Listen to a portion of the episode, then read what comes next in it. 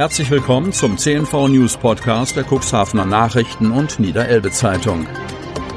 In einer täglichen Zusammenfassung erhalten Sie von Montag bis Samstag die wichtigsten Nachrichten in einem kompakten Format von sechs bis acht Minuten Länge.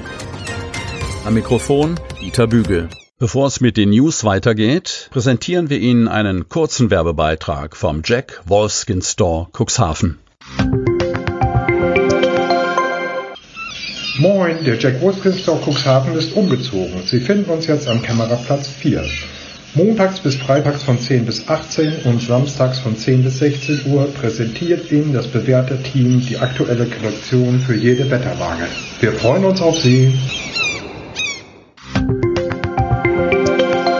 Sonnabend, 3. Juli 2021. Inzident steigt mit Verspätung.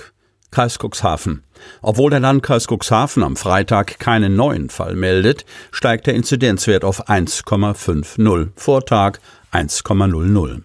Die Fallmeldungen der vergangenen Tage werden mit etwas Verzögerung in die Erhebung des Robert Koch Institutes aufgenommen und treten daher erst jetzt in Erscheinung, begründet der erste Kreisrat Friedhelm Ottens. Bei einem zweiten Rückkehrer aus dem Landkreis wurde jetzt eine Infektion mit der Delta-Variante des Coronavirus festgestellt.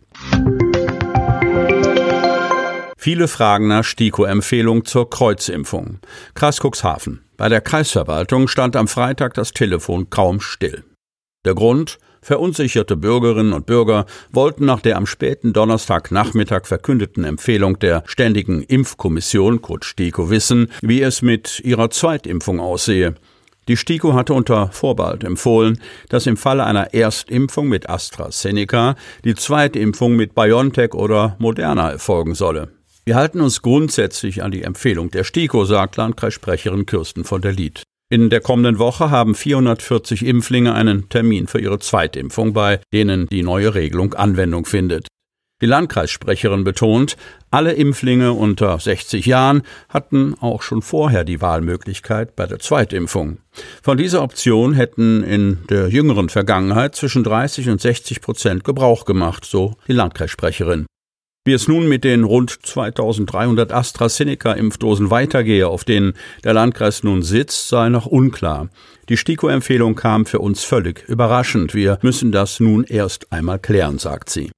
Grundsätzlich sei es auch weiterhin möglich, die Zweitimpfung mit dem AstraZeneca-Vakzin zu erhalten. Unabhängig davon, für welchen Impfstoff man sich bei der Zweitimpfung entscheidet, der bisherige Zeitplan bleibt erst einmal bestehen. Bereits vergebene Termine für die Zweitimpfungen werden deshalb nicht vorgezogen, so von der Lied. Dabei war genau dies das erklärte Ziel der STIKO. Um die Impfkampagne zu beschleunigen, empfiehlt die STIKO die sogenannten Kreuzimpfungen mit einem anderen Vakzin für die Zweitimpfungen, da die Zeitspanne zwischen Erst- und Zweitimpfung so deutlich verkürzt werden kann. Der Virusforscher Professor Andreas Dotzauer, Leiter des Laboratoriums für Virusforschung der Uni Bremen, hält die STIKO-Empfehlung für nachvollziehbar.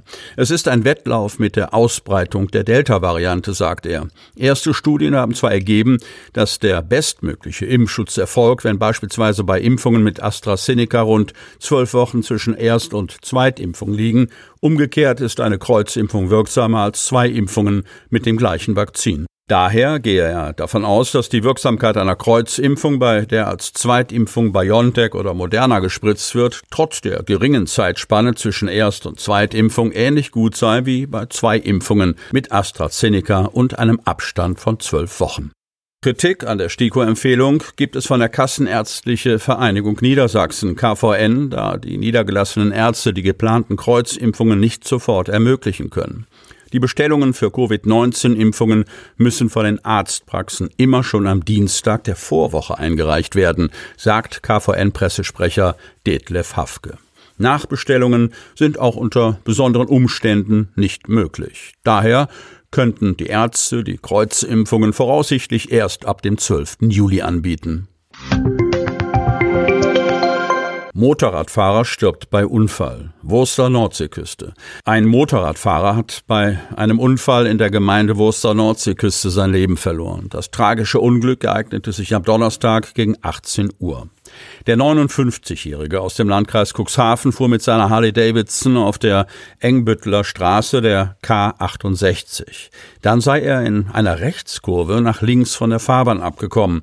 Warum sei noch unklar, erklärt die Polizei. Danach sei der Fahrer gegen einen Baum geprallt. Durch den Unfall erlitt er so schwere Verletzungen, dass er noch an der Unfallstelle verstarb, heißt es in einer Pressemitteilung der Polizei. Mehrere Polizei, Feuerwehr und Rettungskräfte sowie ein Rettungshubschrauber waren vor Ort. Während der Unfallaufnahme wurde die Engbütteler Straße für etwa dreieinhalb Stunden gesperrt. Das Polizeikommissariat Geestland ermittelt nun zur Unfallursache. Telegram-Account von Tomo Andit stillgelegt. Cuxhaven. Seit Tagen ist es still geworden auf dem Telegram-Kanal des Cuxhavener Querdenkers Tomo Anditsch. Jetzt gibt es die Erklärung.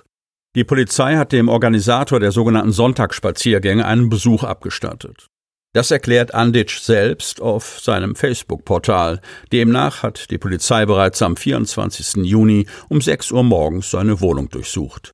Das können wir bestätigen. Es liegt eine Anzeige wegen des Verdachts der Verletzung der Vertraulichkeit des Wortes vor, sagt eine Polizeisprecherin. Sie bestätigt auch, dass verschiedene Medien beschlagnahmt wurden. Anditsch erklärt auf Facebook, die Beamten hätten sämtliche Mobiltelefone, Kameras, Speicherkarten und seinen Laptop beschlagnahmt. Deswegen könne er seinen Telegram-Kanal nicht erreichen. Der Account sei an die SIM-Karte gebunden, die jetzt bei der Polizei liege.